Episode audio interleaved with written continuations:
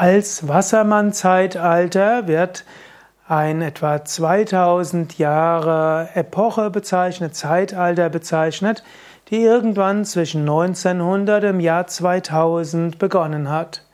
Das hängt irgendwo damit zusammen, dass alle 25.920 Jahre die Erdachse sich etwas dreht und deshalb das Ganze durch zwölf dividiert, gibt also zwölf verschiedene Zeitalter.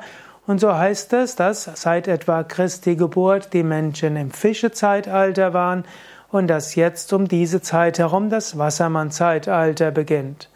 Wassermann-Zeitalter ist zum einen gekennzeichnet durch Technik, durch Sprunghaftigkeit, durch Schnelllebigkeit.